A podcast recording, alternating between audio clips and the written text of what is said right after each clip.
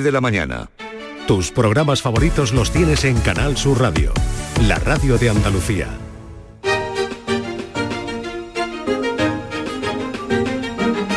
En Canal Sur Radio, Días de Andalucía, con Carmen Rodríguez Garzón.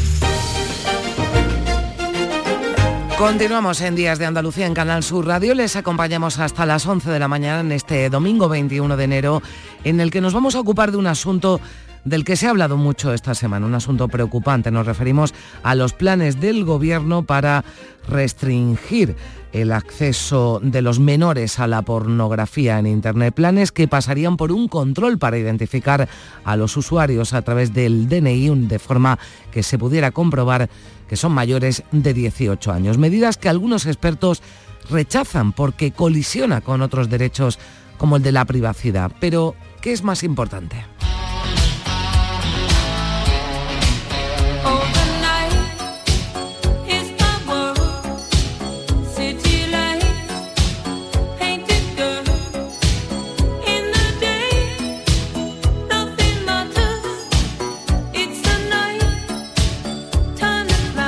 De este asunto vamos a hablar con Jesús Acevedo, que es abogado experto en derecho digital, pero también para analizar y reflexionar sobre los peligros que tienen para los menores el acceso temprano a la pornografía. Hemos quedado con el director de la ONG Dale una vuelta, Jorge Gutiérrez, y con la psicóloga y sexóloga Laura Morán. Y es que los datos hablan por sí solos. Los adolescentes ven pornografía por primera vez a los 12 años, incluso a edades más tempranas, y casi 7 de cada 10 la consumen de forma frecuente.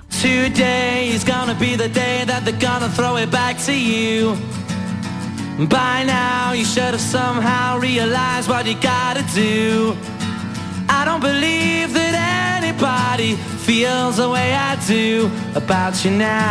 y como cada domingo pasará por aquí Paco Reyero, con el que hoy hablaremos de la que sin duda es la película del momento, La Sociedad de la Nieve, de Juan Antonio Bayona, que está basada en el libro de Pablo Bierzi, amigo de la infancia de uno de los supervivientes del accidente de avión de los Andes. Bierzi ha pasado por el Flexo, que tiene también a sus fijos como Juan Herrera o los Genaro y asociados con sus patrocinios imposibles.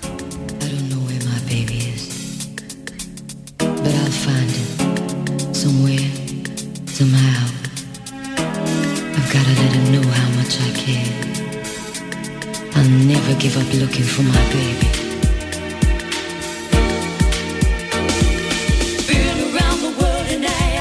Y también esperamos siempre con mucho interés la visita de Manuel Navarro, con el que nos daremos un paseo por la Málaga musulmana. Recordaremos además a Cari Gran en el aniversario de su nacimiento, con un repaso a su carrera cinematográfica con Juan Luis Artacho y como también sería el cumpleaños de Lola Flores, un día como hoy con Lourdes Galvez, recordaremos al artista jerezana.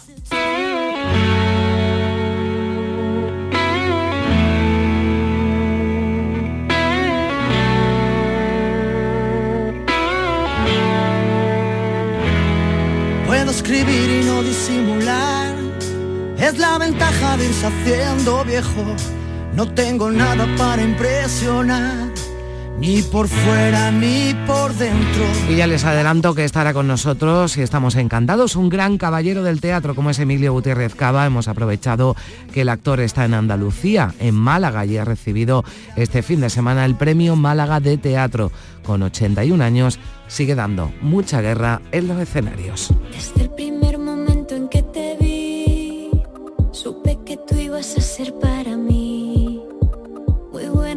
te propongo un plan. Soy impulsiva, pero me da igual. Pues con todo esto que les proponemos, a ver qué pasa, a ver qué tal se nos da el domingo aquí en Días de Andalucía, un programa que produce María Chamorro y Primi Sanz y que realizan Manuel Fernández y José Manuel Zapico.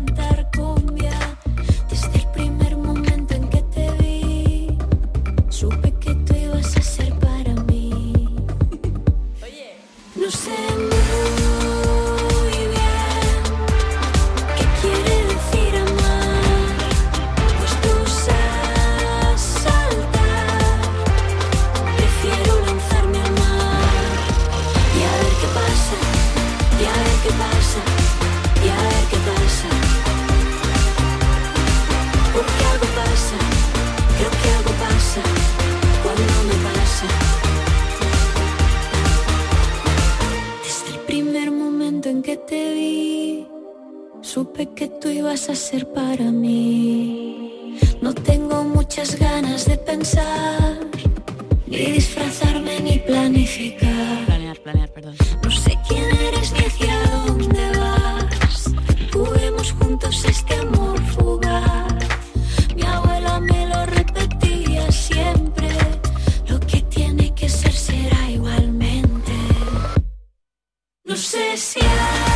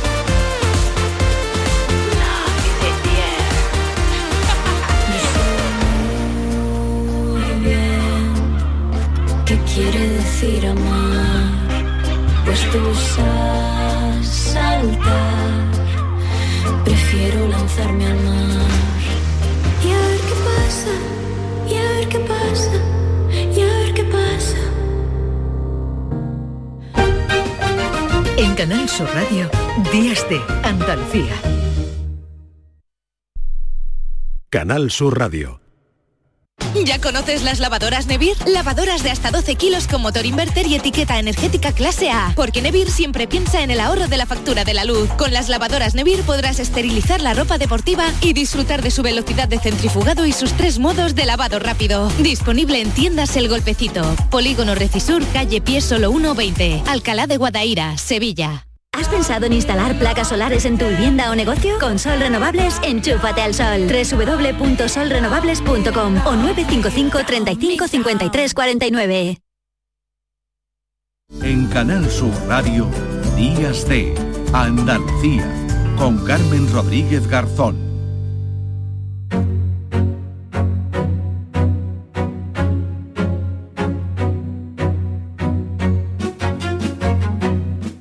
Decíamos al principio, los eh, adolescentes, los menores ven pornografía por primera vez a los 12 años y fíjense, casi 7 de cada 10 la consumen de forma frecuente. Esto dice el informe Desinformación Sexual, Pornografía y Adolescencia que publicó la ONG Save the Children. El gobierno quiere ponerle freno y prevé implantar un nuevo mecanismo de verificación de la edad lo desarrollaría la Agencia Española de Protección de Datos que exigirá a todos los usuarios mostrar, ahora veremos cómo, un documento de identificación personal para ingresar en las páginas eh, etiquetadas como inadecuadas para menores. Nos acompaña aquí hoy en el estudio esta mañana Jesús Acevedo, abogado especialista en Derecho Digital y Protección de Datos, eh, colaborador seguro que lo han escuchado muchas veces del programa del Yuyu. Hola Jesús, ¿qué tal? Buenos días, ¿qué Buenos tal? días, muchas gracias por acompañarnos. A vosotros por tratar un tema tan tan interesante. La pregunta del millón, bueno, hay muchas, ¿no? Pero es cómo conciliar el interés del menor con los derechos fundamentales de los usuarios, ¿no? Uf. Como el derecho a la privacidad. Tú empiezas fuerte, ¿eh? Bueno, yo te he visto que vienes con energía este domingo y digo, pues le voy a preguntar a Jesús porque a mí me surgen muchas dudas y, supongo que también que a nuestros oyentes y por eso hemos querido invitarte. Jesús, es complicado, Es ¿verdad? muy complicado, es muy complicado. Evidentemente, eh, Internet eh, tiene que ser libre, tiene que ser accesible para todo el mundo, pero claro, hay determinados contenidos que no son aptos para menores y, y nuestra legislación habla del interés superior del menor, porque el, el menor no tiene capacidad suficiente de, de raciocinio, ¿no? Y además, bueno, pues informes como este también demuestra eh, cómo el acceso a edades tan tempranas, que Mm. has dicho 12 años, o sea, dos- 12 años, ¿no? Y ¿Cómo hace- menos, ¿eh? Y, y menos, y y no, menos, no, eso- porque eso- casos de eso- niños menores de esa edad. Pero claro, eh, acceden porque es que en la familia le, le permiten sin control ninguno, ¿no? El acceso a, a dispositivos móviles conectados a internet, que ahí está el problema. Claro, Que- conectados sin ninguna barrera. Porque, por ninguna- ejemplo, existen mecanismos, no sé, el PIN parental, ¿no? Por ejemplo, por ejemplo. Y si mira, eso lo eh, tuvieran todos los niños en sus dispositivos móviles, en sus tablets, en Pero el no ordenador. solo los sí. niños, los niños y los, y los padres y las madres. Ya. Que se nos olvida. Es que empeza- empezando un poco, aquí es el tema de la, de la sensibilización y de la educación. O sea, la figura de los mentores. ¿eh? Mm. La figura de la familia, no solo que en muchas ocasiones eh, parece que, que- que dejan esto al arbitrio ¿no? de lo que le digan en la, en la escuela. Eh, fíjate que simplemente, ahora que acabamos de pasar Navidad, ¿no? Es, es un periodo muy común en donde lo- los Reyes Magos le traen a los niños... Sí, un teléfono móvil o una tablet. Y yo te voy a hablar de videojuegos, fíjate. También. Videojuegos, que es algo muy, muy común, ¿no? Es uno de los... Sí, porque las consolas, por ejemplo, también tienen una conexión ¿no? con Internet. Así es, así, cada vez más los juegos multijugador. en Se donde comparten con- archivos. Se comparten archivos y además que, que- que- que puedes establecer contacto igual que una red social con otros jugadores que tú no sabes quiénes son. ¿no? Bueno, pues las consolas y especialmente de Nintendo, que Nintendo ha sido una de las marcas que más se ha preocupado por, eh, por, el, por el tema infantil, ¿no? Em, claro, permite que haya este control parental, pero los padres tienen que supervisarlo. O sea, Claro. y pueden saber cuántas horas juega, a qué juegos juegan, con quiénes juegan. ¿no? Y a los padres se los olvida, a los padres regalan la consola y punto. Y te hablaba del tema de los juegos, porque, por ejemplo, hay una legislación eh, referida a qué tipo de videojuegos eh, son aptos para menores y cuáles son aptos para mayores de 18, porque ya hay muchos juegos que son mayores de- para mayores de 18 por contenido violento, sangriento, sexual. Y yo alucino cuando veo a menores con juegos de este tipo. Y Hmm. son los Reyes Magos los que tienen que verificar, ¿sabe? Que, que- Exactamente. que- que aunque el niño lo pida, aunque el niño lo pida, ese juego, si no tiene 18 años, no, no puede jugar a él. Pues si es algo que es controlable y no, es, eh, mm, no se conecta a, a internet, imagínate con, con internet, que no sabemos qué tipo de juegos pueden descargar, qué tipo de páginas pueden visitar. Nos detendremos también en la educación, que es importante, porque. Jesús, yo no sé, mm, podemos estar hablando eh, más o menos de una generación años arriba, años abajo, Sí. pero a mí cuando en mi casa salían los dos rombos, aquí A no mí me mandaban a la cama. Fíjate, a mí no me dejaba... Además, bueno, y, y el rombo dependía. rombo el rombo solo dependía. Lo digo porque antes sí existía ese control y no había Sí, discusión. Es verdad que ahora era el único, la televisión, ¿no? Era el único eh, cuando- entretenimiento cuando ¿no? que teníamos. Los, los pero- Simpson por la noche me mandaban a la cama. Bueno, es que hay, que era- que era es claro, es que hay ya. diálogos de los Simpson que yo no creo que sean aptos No para, para- para menores, ¿no? Pero que antes teníamos en cuenta más esas recomendaciones, ¿no? Que nos hacían películas eh, no aptas para menores Así de es. 18 años, de 16. Además que sonaba el rombito, ¿no? Sonaba cling. Exactamente, y si sonaba ya sabías que a las 10 de la noche pues a la cama, ¿no? Como mucho con un TVO, que era lo que teníamos, porque no teníamos Eh, no y teníamos además que eran sí. aptos para nuestra edad. Totalmente. ¿O no? había- pero porque había una supervisión, que yo creo que es. es. que ahora igual eh, yo no digo que sea por desidia, pero seguramente por desconocimiento. Y está bien que traigamos este tema, que también lo ponga en la mesa, en la mesa el, el- el gobierno por los peligros además Así que es. tienen, que tienen para los menores ese acceso libre, ¿no? Esa barra libre que, que es internet y que no debe ser para los menores. Pero claro, en esa protección, en esas barreras que les ponemos a los menores, eh, también se le ponen barreras a quien una persona adulta mayor de Ujú, 18 ujú. años Que tiene todo que libremente puede acceder a, a cualquier contenido. Claro. Claro, yo cuando surge esto me pregunto, oye, pero ya no estábamos expuestos porque yo cada vez que hago Sí, una búsqueda en internet, sí, eso se queda ahí. Cualquier claro. búsqueda que haga nos llegan de anuncios, de por mucho que le demos, aceptar solo las cookies. Bueno, de las cookies podemos hablar, Podemos otro, hablar otro otro día, día. que además ahora genera polémica día. porque están pidiendo dinero por, por- Exactamente. porque no nos rastreen. Sí, sí. Bueno, eh, mm, claro. Eh, ahora esto cómo se hace, o sea, cómo se le pone el control. Esto yo entiendo que colisiona, ¿no? Con derechos como el derecho a la, a la privacidad y, bueno, pues a la intromisión, ¿no? Que pueda tener en lo que yo libremente decida hacer Claro, con mi vida. claro, absolutamente. Es que el problema era, o el problema ha sido siempre eh, la verificación de la edad. ¿eh? Pero no solo vamos a hablar de, de acceder a contenido sensible, no contenido para adultos. Eh, simplemente, por ejemplo, para comprar online alcohol. Sí, una botella ¿Eh? de vino en un club Claro. de vinos te dicen, pero solo te preguntan, ¿es Claro. usted mayor de 18 años? Así sí. es. Así es. ¿no? Entonces, pues el- los sistemas de, de verificación de la, de la edad han sido bastante débiles porque, claro, la industria se excusa en que no hay una forma real o práctica de verificar la identidad salvo con como supuestos muy tasados, ¿no? Como el certificado digital, el DNI electrónico, entonces donde los, menores por regla general no disponen De, esos, de esos instrumentos ¿no? para verificar la, edad. Entonces, eh, sí es verdad que ya la ley de protección de la infancia, eh, la ley general de mm, audiovisual, ¿no? Y también la, nueva legislación europea sobre servicios digitales inciden mucho en el tema de la verificación de la edad y la protección de, los menores. En la práctica, mm, solo se ha sancionado o solo se ha multado por protección de, mm, datos, ¿no? Y, ha habido bastantes sanciones en temas de página web. Eh, tengo aquí una, por ejemplo, una, multa de 75.000 euros. Que es nada, ¿no? Me imagino, para... para, lo que, para lo que facturan, ¿no?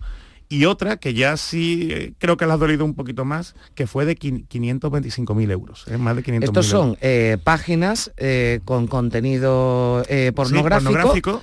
que no han respetado, digamos, la, todos los criterios, todos los criterios. Pero claro, el, verificación de la edad era uno de los criterios que no mm. han respetado, porque en, protección de datos algo que se exige es, por ejemplo, la autenticación de los datos, ¿no? que los datos sean correctos. Y entonces esto significa que si tú declaras que eres mayor de edad, que realmente lo seas. Entonces, no, existían unos mecanismos y ahí la Agencia de Protección, de la Agencia Española de Protección de Datos, que también te, comento, que tiene los recursos que tiene, ¿eh? porque claro, tienen que hacer informes, tienen que hacer inspecciones, hacen lo que pueden. Yo que tuve la suerte de estar allí de, de, prácticas ¿no? al, principio de mi carrera profesional, y, entonces le han metido mano por donde han podido, ¿no? sancionando por protección de, mm, datos.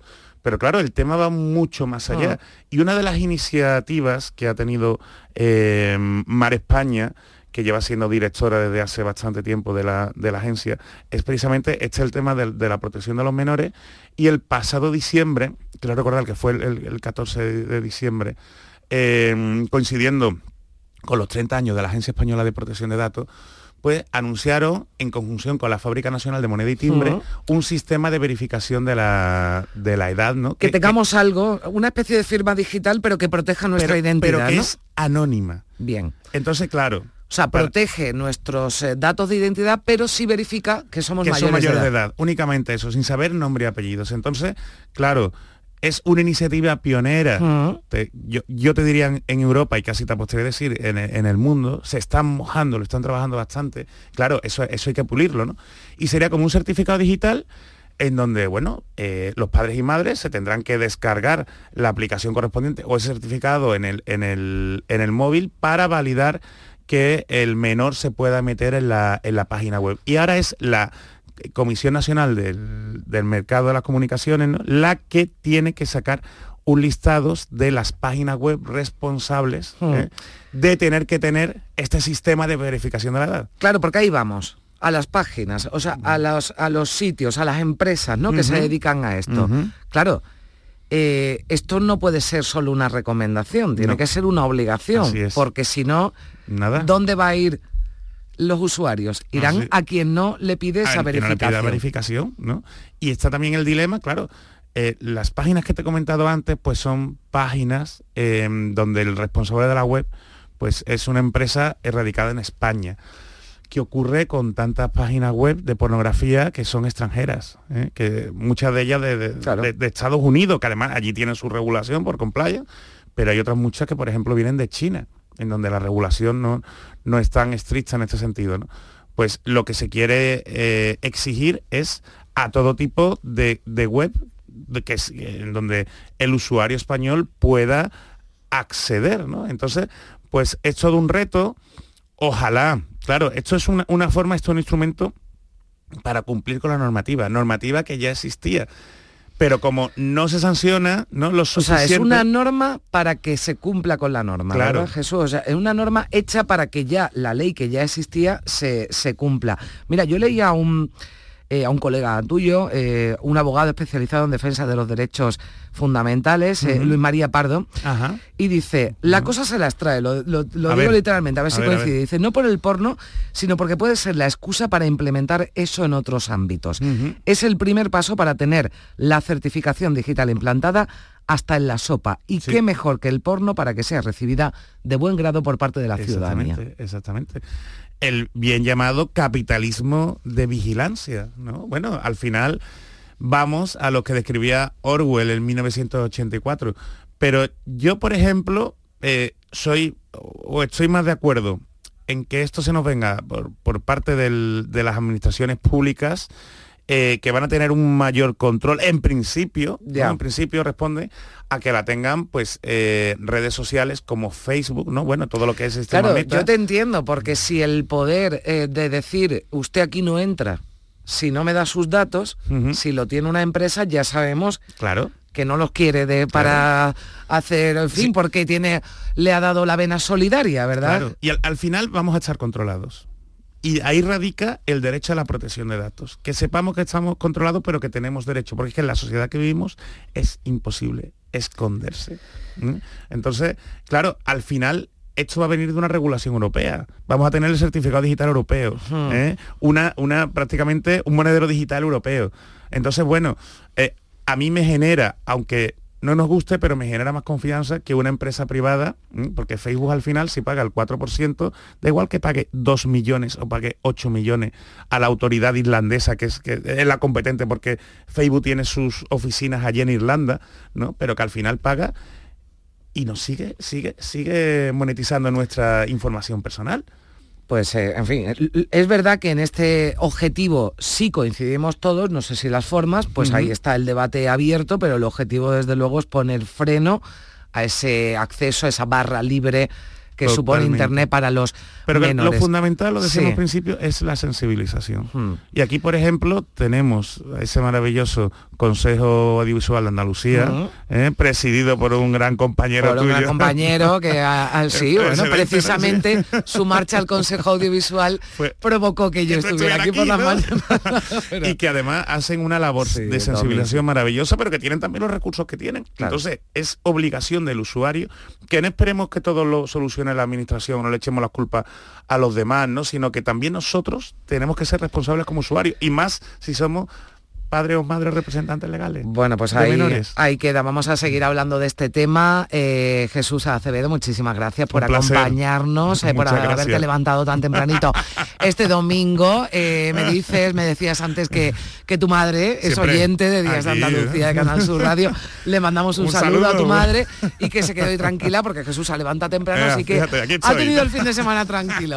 Gracias Jesús por acompañarnos. Muchísimas gracias. Gracias, adiós. scream. I don't wanna live a life that I believe. Time to do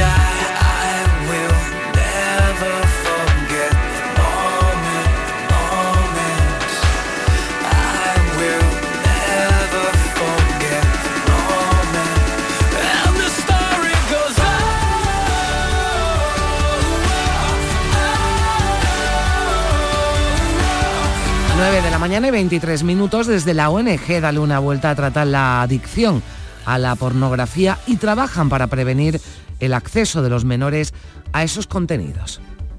El vídeo porno online más visto suma más de 225 millones de visitas. En sus escenas se recrea una brutal violación en grupo. Se puede ver haciendo solo un par de clics, aún teniendo solo nueve años. Los móviles se han convertido en la puerta de entrada a una sexualidad distorsionada para unos niños y niñas que forman parte de la que ya podemos llamar generación XXX. Puede que no queramos verlo, pero ellos tampoco. Porque lo que los primeros niños porno nativos de la historia se están encontrando en sus dispositivos son contenidos que no pueden procesar. Es que en la actual pornografía mainstream, hasta un 89% de los vídeos muestran agresiones físicas y verbales que tienden a normalizar y erotizar la violencia en categorías cada vez más demandadas, como degradación, violación o incesto. Niños perdidos, desprotegidos ante unas plataformas que al no verificar la edad de sus usuarios, están creando patrones de conducta que derivan en adicciones, agresividad o disfunciones sexuales. Estamos ante un problema de salud pública que no para de crecer y hay que cortar de raíz. Ayúdanos a hacerlo y comparte para proteger a nuestra infancia en generacionxxx.com. Pues hemos eh, querido dejar entero este vídeo, es una, este sonido, este vídeo es una de las últimas campañas que han realizado desde la ONG Dale una vuelta para concienciar sobre esos peligros. Lo han escuchado de ese buffet libre que si Internet si no existe un control. Jorge Gutiérrez es el director de la ONG Dale una vuelta. Hola Jorge, ¿qué tal? Muy buenos días. Muy buenos días, Carmen. Muchas gracias por, eh, Bueno, eh, queremos eh, preguntarte, porque hemos escuchado algunos términos que desde luego ponen hasta los pelos de punta, ¿no? Como esa generación triple X, esos pornonativos, ¿no? Que ya ah, hablamos de, de, menores que a edades muy tempranas, edades muy cortas, tienen ese primer contacto, ¿verdad? A través de Internet, donde pueden acceder fácilmente con la, la, con la pornografía, ¿no? Con todo lo que esto supone de riesgo para ellos. Sí, así es.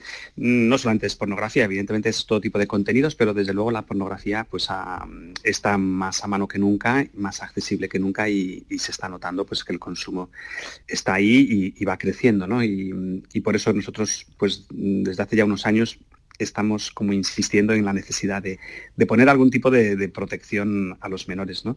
Aunque hablando de esto yo suelo decir mm. que, solemos decir que hay que proteger al menor y al mayor, porque mm. la, adicción o el consumo problemático de pornografía pues está en todas las edades, ¿no? Pero bueno, desde luego los menores están mucho más desprotegidos y que tiene unas características el adolescente, el menor, que, luego si quieres comentamos, pero mm. que, que hace que sea también el impacto mucho más potente, ¿no?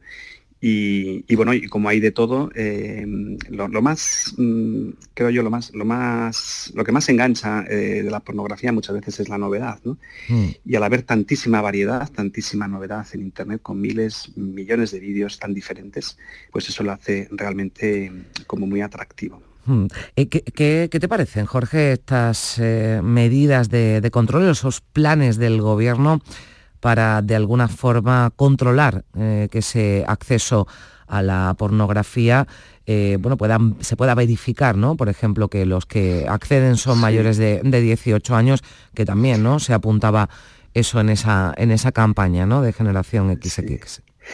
Sí. nosotros aplaudimos, aplaudimos lógicamente cualquier propuesta. En este caso creo que, que es muy interesante eh, mm, todo lo que sea ayudar y proteger a, en este caso a los menores. ¿no?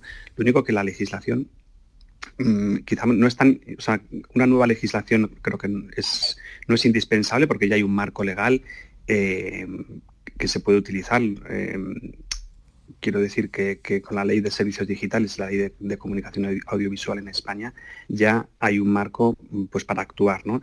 Entonces, en ese sentido, no haría falta una nueva ley, lo que hace falta es empezar a aplicar la que ya hay. Mm.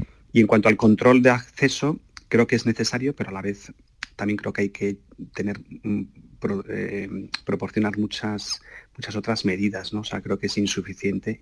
Incluso iba a decir que nosotros pensamos que tampoco es lo más importante el control del acceso. Hay que hacerlo, sí, es necesario, sí, pero creo que es también tan importante o más pues todo lo que tiene que ver con la formación, educación, y tantísimas otras cosas. ¿no? Pero bueno, desde luego es un paso adelante que creo que es necesario y que ha llegado un momento en el que hay que hacer algo más de lo que se está haciendo, porque ahora mismo mm, cualquier mm, menor, cualquier persona puede acceder a contenidos extremadamente violentos, extremadamente pornográficos, mm, sin ningún tipo de, límite. ¿no?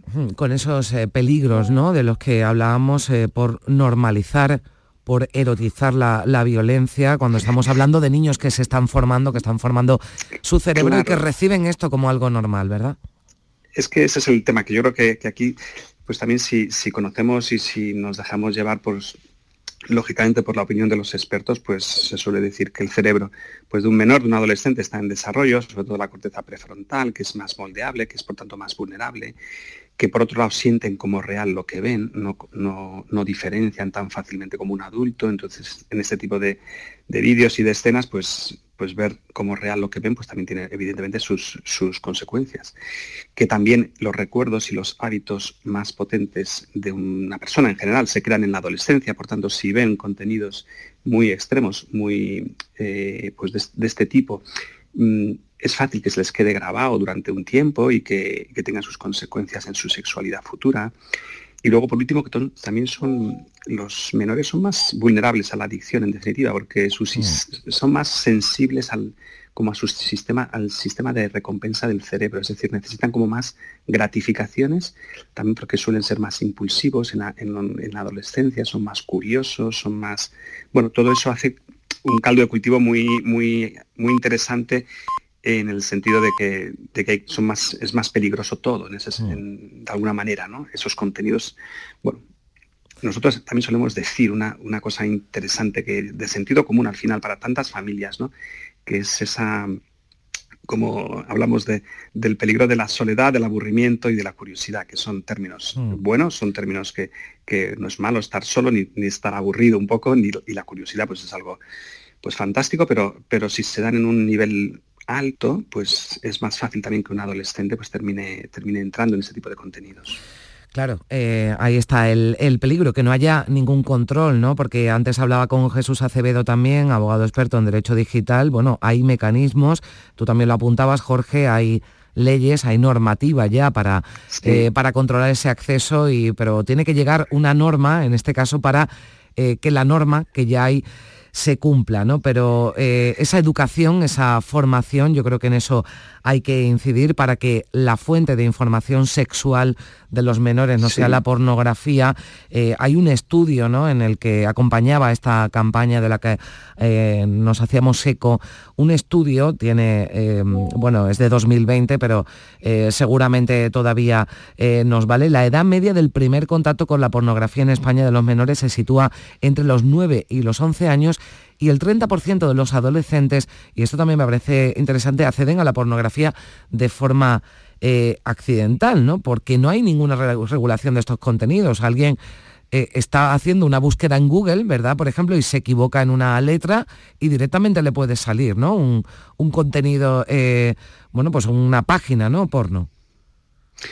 Efectivamente, estamos, yo creo que, una sociedad también como muy erotizada, muy sexualizada, entonces, em, de hecho hay una regla, se suele decir que hay una regla en Internet que, es la regla 34, donde se afirma que todo, eh, todo lo que existe hay una versión pornográfica de, cualquier cosa, digamos, en ese sentido, pues mm. es verdad que, hay muchísimo contenido de mucho tipo, donde uno sin buscarlo, donde un niño, una niña, eh, muchas veces a través de los videojuegos también que están tan, lógicamente, mm, que gustan tanto y que se utilizan tanto en, esas edades, sobre todo, que eso también es interesante, sobre todo los chicos, mucho más que las chicas, juegan a los videojuegos. Y en ese sentido también yo creo que la industria de la pornografía sabe que a través de, los videojuegos es una manera de entrar, pues a través de pequeños anuncios, de, pequeños pop-ups, de pequeñas, bueno, eh, mm. van entrando eh, hacia contenidos pues cada vez más, bueno, de una manera muy sugerente y a veces no tan no tan eh, burda o tan directa, pero, pero sí que, bueno, hay muchísimas maneras. Ahora, por ejemplo, se, envían muchos stickers, por ejemplo, a través de WhatsApp, stickers que son que son también pues muy, muy eróticos o muy pornográficos. Entonces, bueno, son pequeños anzuelos que están ahí. Eh, antes se decía que, que, uno tenía que ir a buscar pornografía y ahora la pornografía viene a buscarte a ti, ¿no? Bueno, más o menos eh, algo de eso hay, ¿no? Y, y, sin caer en alarmismos, creo que, porque creo que también no es fácil mm, eliminar todas estas fuentes de entrada de, todo tipo de, material, pero creo que sí que sin caer en alarmismos hay que, mm, yo siempre animo a los padres, a los educadores a estar atentos y que tengan un, canal de comunicación con confianza, creo que hay que hablar mucho más, creo que hay que aprovechar también esta época, pues para, es un reto educativo brutal familiar también, pues para, hablar mucho antes y mucho más de estos temas con, bueno, con, los hijos, con los, con los alumnos, alumnas. Mm. Pues ahí queda, desde luego, eh, bueno, sean bienvenidas las medidas, pero incidimos en la educación, en la formación, en esa educación eh, sexual afectiva de la que también vamos a hablar ahora con una, con una experta, Jorge Gutiérrez, director de la ONG Da Luna Vuelta. Muchísimas gracias por estar con nosotros. Muchísimas gracias, a ti, Carmen, y a todos los oyentes. Hasta la próxima. Adiós, hasta la próxima.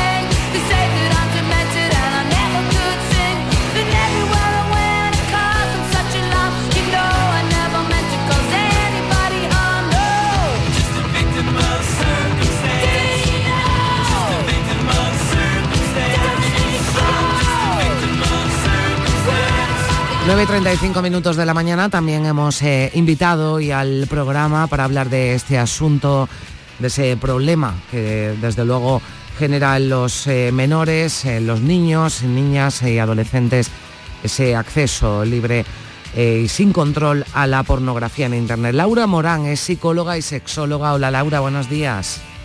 Hola, buenos días, Carmen. Bueno, pues estamos hablando de los riesgos, ¿verdad, Laura? Que son muchos, ¿no? Para los menores en ese acceso libre a la pornografía.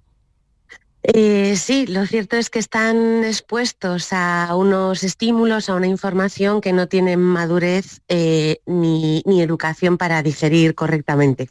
Entonces esto pues, puede llevar a aprendizajes negativos. Claro, aprendizajes negativos, pero sí es verdad mm. que tienen que aprender. Están, hablábamos antes con, Jorge Gutiérrez de la curiosidad, ¿no? que no es mala y los niños y niñas quieren saber, pero ¿de dónde tiene que llegar esa información, esa educación afectivo-sexual? Hombre, yo creo que en un mundo ideal, puestos a fantasear un domingo por la mañana, pues desde casa y desde cualquier centro educativo, ¿no? Colegios, pero yo entiendo que el hogar es una de las principales fuentes, ¿no? De, educación y formación. Eh, ahí son los padres, ¿no? Los que padres y madres, los que tienen que sentarse. Eh, entendemos, eh, ¿verdad, Laura, que no es una tarea fácil? Eh, pero bueno, se pueden seguir unas pautas que seguro que tú nos das algún consejo para, bueno, pues tener, ¿no? Esas conversaciones, abrir ese canal, ¿no? Para que no sea Internet el sitio en el que busquen. Efectivamente. O el, bueno, y, creo que también las investigaciones dicen que no solo lo buscan, es que se lo encuentran aunque no lo busquen, porque sale en la publicidad, en las pop-ups, creo que se llama, ¿no? Cuando te salta mm. un anuncio publicitario. O sea, muchas veces los chavales no lo buscan, se lo encuentran, ¿no? Pero yo animaría a los padres, yo sé que el sexo es un tema como tabú, ¿no? Eh, pero los padres llevan décadas haciéndolo muy bien porque antes, por ejemplo, cuando yo era más pequeña, nos educaban en la prevención de las drogas, en no irte con un desconocido aunque te ofreciera caramelos en el parque. Es decir, nos han enseñado eh, a evitar cosas que pueden ser peligrosas para nosotros y con el sexo, o mejor dicho, con el porno, eh, podría hacerse exactamente igual, ¿no? Lo que pasa es que tiene este halo de tabú hablar de sexo. Yo creo que creen que, si les hablas de sexo se van a poner ahí a frungir sobre el pupitre y, que no, que no es así. Pero es verdad que la curiosidad les va a llevar a querer saber, ya hacen esa curiosidad con los padres o, en internet, ¿no? Ya, es importante lo que decías, tenemos los, eh, nuestros límites, ¿verdad, Laura? Nos decían, bueno, pues hasta aquí esto no lo hagas, o bueno, mm, eh, sí, o si haces esto te o si haces esto, exactamente, por lo menos te explicaban, pero claro, eh, de este tema es eh, complicado hablar. pero hay una forma de controlar, ¿no? También ah, lo hablábamos antes, hay esos, ese pin parental, ese control, al menos para saber lo que tu hijo está o tu hija está viendo, ¿no? En internet, en su tablet o en su teléfono móvil. Yo, entiendo que tiene que haber una supervisión de los contenidos, pero ya sea porque ven porno o, porque ven cómo preparar una bomba casera, yo qué sé. O sea, quiero decir, hay que saber lo mismo que se interesan por qué amigos, eh, con qué amigos quedan, eh, si fuman, si beben, si van a tal sitio, ¿no? O sea, pero insisto, ¿eh? yo creo que los padres eh, supervisan muy bien, pero el sexo tiene un tema tabú porque también eh, yo como terapeuta de pareja me cuesta hablar de sexo con mis pacientes incluso cuando tienen 40 años, o sea, les cuesta hablar entre ellos de sexo, ¿no? Y hay muchos recursos también en Internet eh, para los padres, para los educadores, para facilitarles cómo hablar de, esto a los chavales. ¿no? El problema es que para, para, los chavales, si nadie les contrarresta explicándoles que no es un modelo de la vida real, pues acaban percibiendo esas conductas pues, desiguales ¿no? Y, negativas muchas veces como algo que puedes hacer en la calle. es un poco como explicarles que si tú ves una peli de guerra no puedes ir matando por ahí a la gente tampoco. claro, que lo que se vea en una película no significa que sea lo, real, ¿no? Eso es las, la ficción, ¿no? Porque ese consumo de pornografía y además eh, de pornografía en muchos eh, casos mm, cargada de de violencia, de sometimiento ¿no? a, la, a la mujer, todo esto eh, puede fomentar, ¿verdad?, conductas sexuales de, de, riesgo, normalizar la, la, violencia sexual por parte de los, de los jóvenes, porque hay contenido ¿no? en Internet a, golpe, a un golpe de clic al que se puede acceder, bueno, pues a una simulación, por ejemplo, de una violación grupal que unos niños pueden entender que es lo normal. Sí, a ver, yo entiendo que para acabar desarrollando ese tipo de conductas no es necesario solo ver porno. O sea, quiero decir, porque el porno de hecho lo consumen miles de millones de personas y no hay miles de millones de, de violaciones en manada, ¿no? Por suerte pero es verdad que el acceso a esa, información, si que nadie les explique que una chica no necesariamente quiere ser agredida, azotada, insultada durante un encuentro sexual, les puede llevar a pensar que lo tienen que hacer así. Y no solo ellos, también me encuentro con chavalas mm. eh, que creen que también tienen que sentir placer cuando, por ejemplo, les insultan o les dan un tirón en el pelo. ¿No? Y entonces acaba todo el mundo fingiendo una serie de roles y patrones que, bueno, desde luego no son respetuosos ni necesariamente placenteros, ¿no? Entonces, em, yo creo que sí tenemos que educarles para que sepan distinguir, pues joder, lo mismo que a un niño le dice Superman vuela, pero tú no saltes por la ventana que no vas a volar.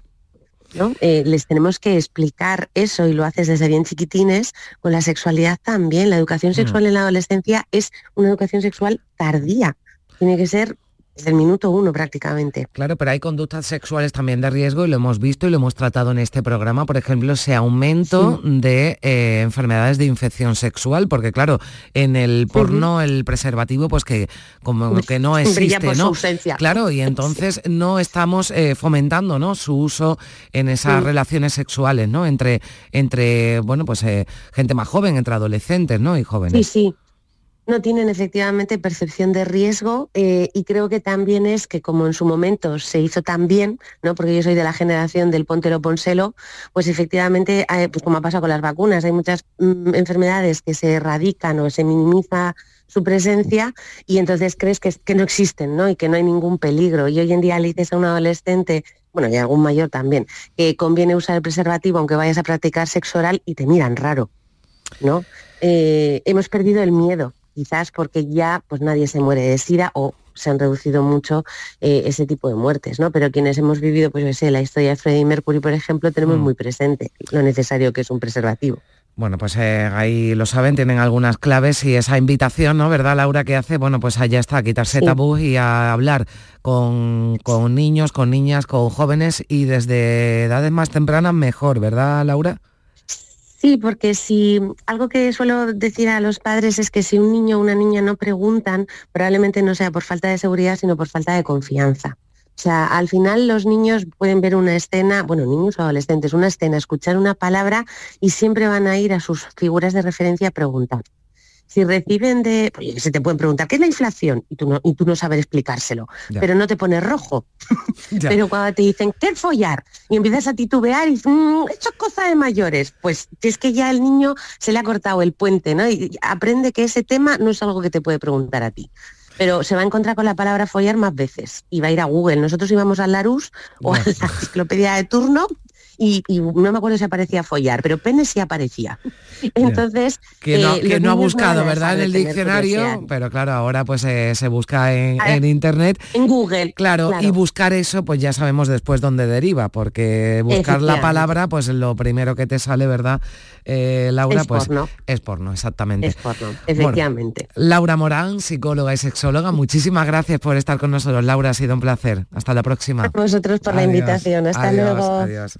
Suerte, justo cuando el mundo apriete, mejorando lo presente, puedes agarrarte a mí.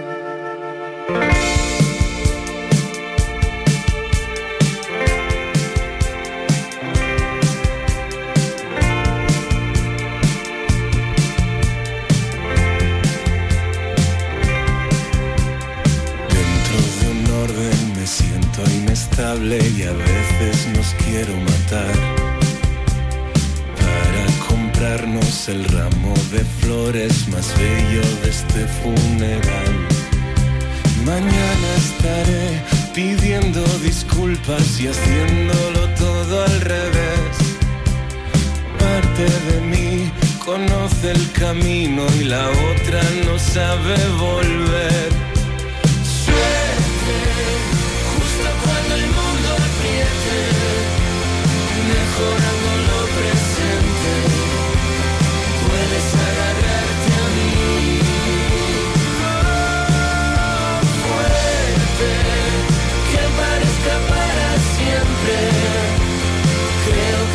Soy consciente de lo que tenemos.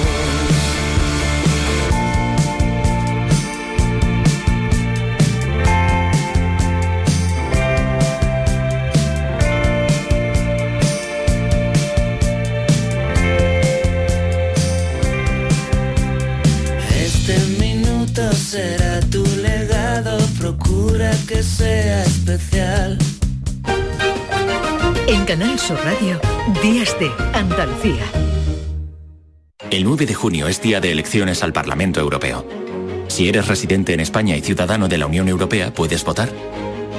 Para ello debes figurar en el padrón municipal y manifestar la voluntad de votar hasta el 30 de enero si no lo has hecho anteriormente.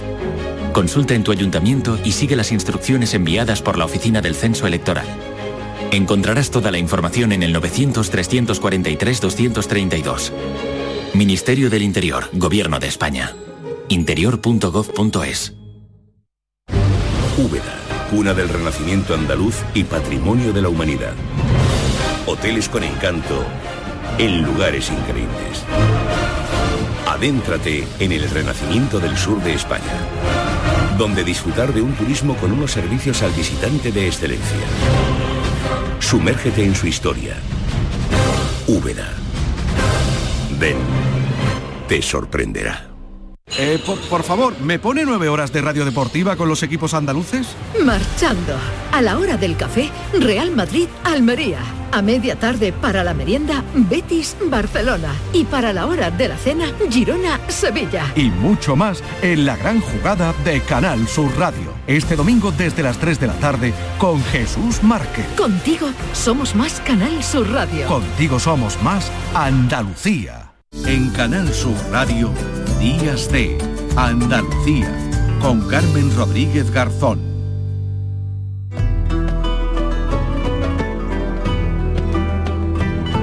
Cuadernos de Arqueología con Manuel Navarro. 9 y 47 minutos de la mañana, saludamos ya a nuestro querido Manuel Navarro. Hola Manolo, ¿qué tal? Hola, buenos días Carmen. ¿qué tal Buenos estás? días, te cojo por ahí dando un paseo, ¿no? Sí, bueno, nos coges trabajando aquí en, en la Alcazaba de Málaga, en la, ahora mismo justo en la llamada Torre de Maldonado, lugar santo y seña de, de los monarcas andalusíes, eh, con una vista espectacular de, la- de toda la bahía, del puerto. Aquí veo justo un gran barco con tres palos enormes, el melillero detrás, el Mediterráneo en su en, ple- en plena calma y el monumento tranquilo recibiendo ya los primeros visitantes que ya son muchos aquí que superan el millón anual lo cual es El millón Eh, anual. cualquiera no lo iba a decir, ¿no? eh, Es, eh, es bellísima, ¿no? La Alcazaba es una de las más bonitas, ¿no? La Alcazaba sí. de, de- de Málaga. Eh, yo creo que con la descripción que nos ha hecho Manolo, ya quien no la conozca, eh, invita desde luego a visitar eh, por esas vistas además maravillosas que, que- que tiene, pero eh, nosotros lo que hacemos es hacer un poquito de historia, ¿verdad? Y, y contar Sí. bueno, pues aprovechando eh, que estás allí en la Alcazaba de, de- de Málaga, pues cómo, bueno, cómo fue, ¿verdad? Esa Málaga musulmana y los eh, vestigios que son muchos todavía que quedan en la capital y en la, y en la provincia de esa, de esa época y de esa etapa. Sí, fíjate que eh, nosotros estamos trabajando ahora eh, en la toma de la ciudad por parte de, de los Reyes Católicos, en la que fue probablemente la batalla más grande de la Reconquista, ¿no? De la llamada eh, Reconquista, una batalla que concitó aquí la concentración de toda la nobleza española, de todo el clero y de un ejército de prácticamente 60.000 hombres que dicen las fuentes, ¿no? Quizás sea mucha gente, no sé, eso lo, lo tendrán que determinar eh, los especialistas. Y, y bueno, aquí ardió Troya cuando se tomó Málaga, ¿no? En 1487.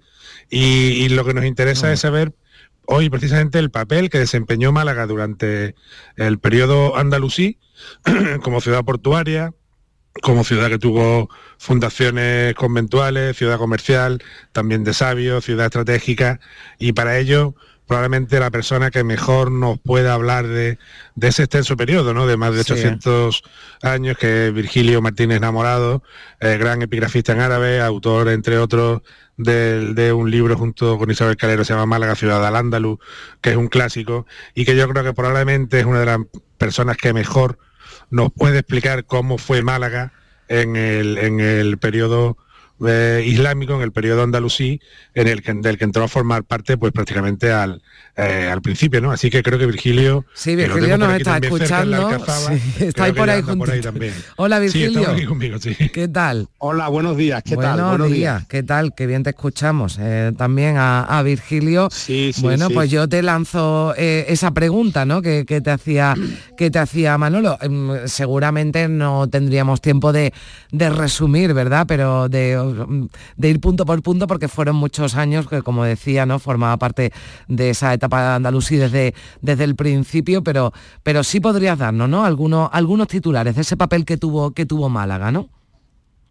Claro, Málaga era una ciudad relativamente pujante, era de esas ciudades intermedias que se dan en Al-Ándalus, que no son Córdoba, Sevilla, mm. Granada, pero es una ciudad que va a tener siempre un protagonismo destacado en la historia del Andaluz una ciudad con una vocación comercial como siempre ha sido así, siempre Málaga ha tenido presente esa, esa dedicación al comercio, una ciudad que se proyectaba hacia el Magreb, puesto que es la de las ciudades andaluzíes la más cercana junto con Almería al Magreb y por tanto era una ciudad donde confluía muchísima gente que venía de, de muchísimos sitios. Nosotros tenemos registrados muchísimos sabios de Málaga porque era una ciudad donde se da un desarrollo intelectual muy, muy destacado, de gente que, que va a deslumbrar en, determinadas facetas de la sapiencia, de la sabiduría. En fin, es una ciudad mm. que tiene unas enormes posibilidades porque, porque de estudio, porque tiene una documentación muy interesante y, hay muchísimos vestigios arqueológicos de esa ciudad andalucía desaparecida en el casco histórico de Málaga. Bueno, eh, está ahí la Alcazaba, pero hay mucho desconocido, ¿no? Pero ¿qué, ¿qué conserva así en general, o sea, en Málaga de, toda esa etapa? Andalusí, Virgilio. Claro, bueno, conserva un entramado, un mm. dédalo de calles totalmente musulmana, quien conozca Málaga lo sabe a la perfección, eh, también conserva parte de su muralla, conserva parte de su muralla, alguna de ellas recuperada eh, para, para, uso, digamos, cotidiano, como puede ser la de la cera de la Marina, pero en fin, ahí se pueden ver algunos vestigios.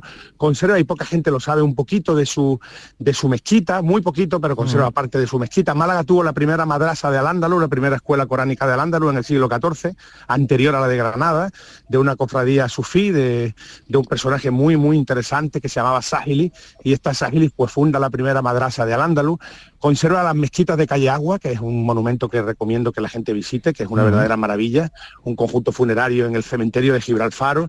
En la ladera del monte Gibralfaro se enterraban los malagueños, decía el famoso polígrafo granadino Benal Hatib, decía que era un cementerio eh, en el cual la vista se perdía por lo amplio y lo espacioso que era en definitiva, Málaga tiene, mm. tiene todavía ese pasado andalusí.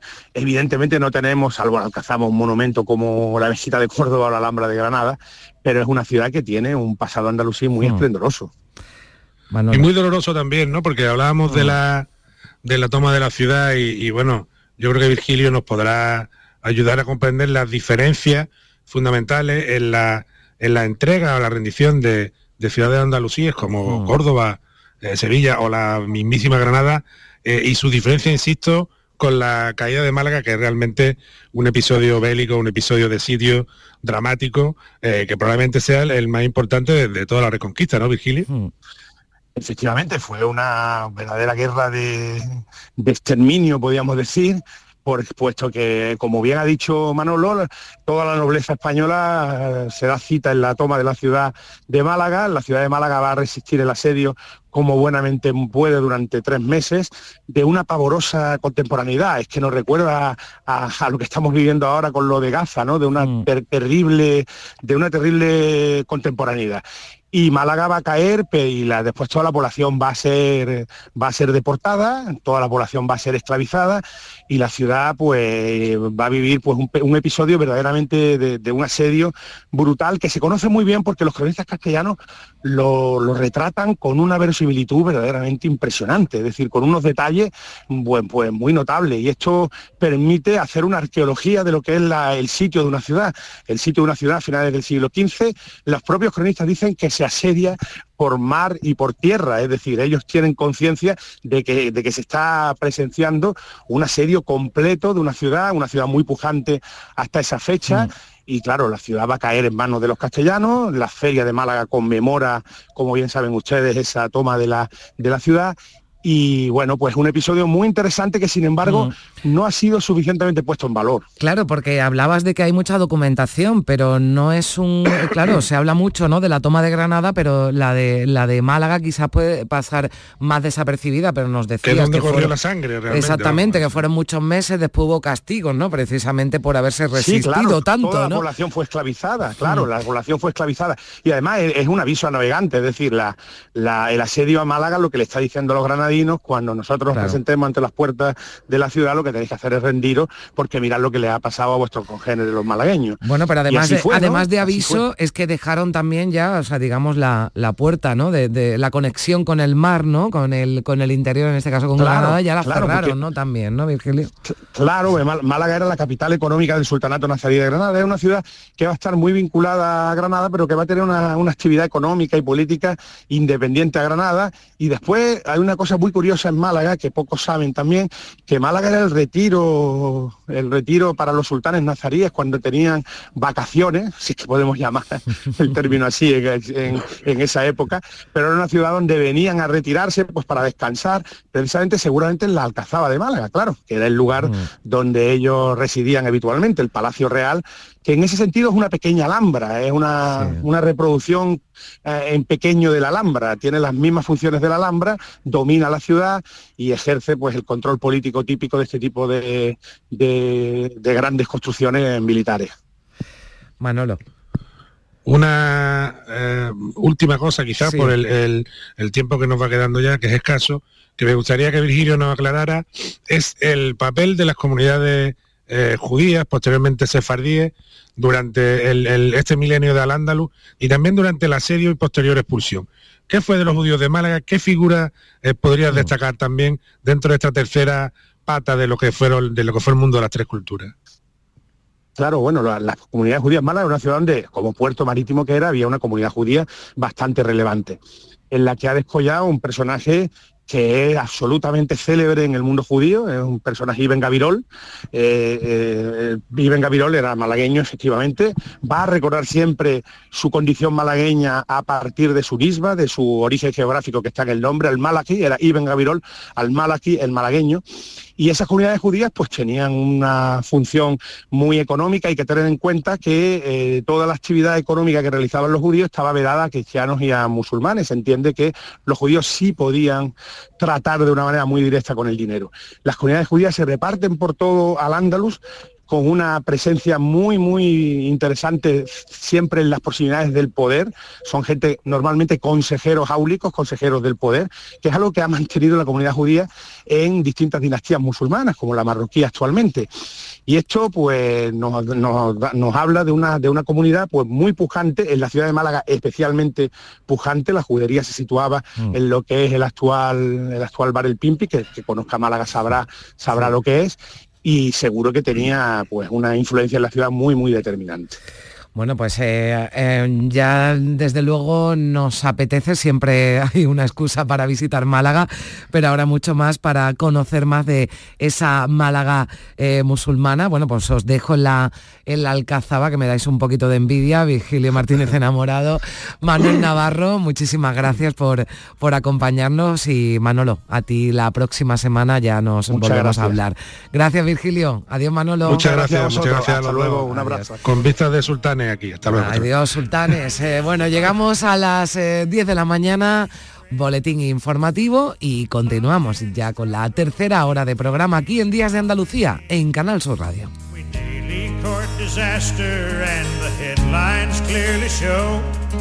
The key to our survival is to learn to share the road.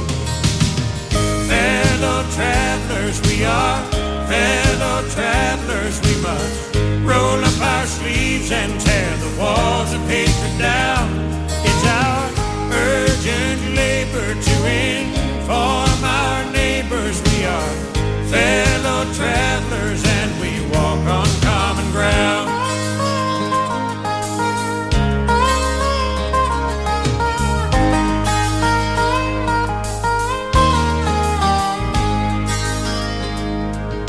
scientists are working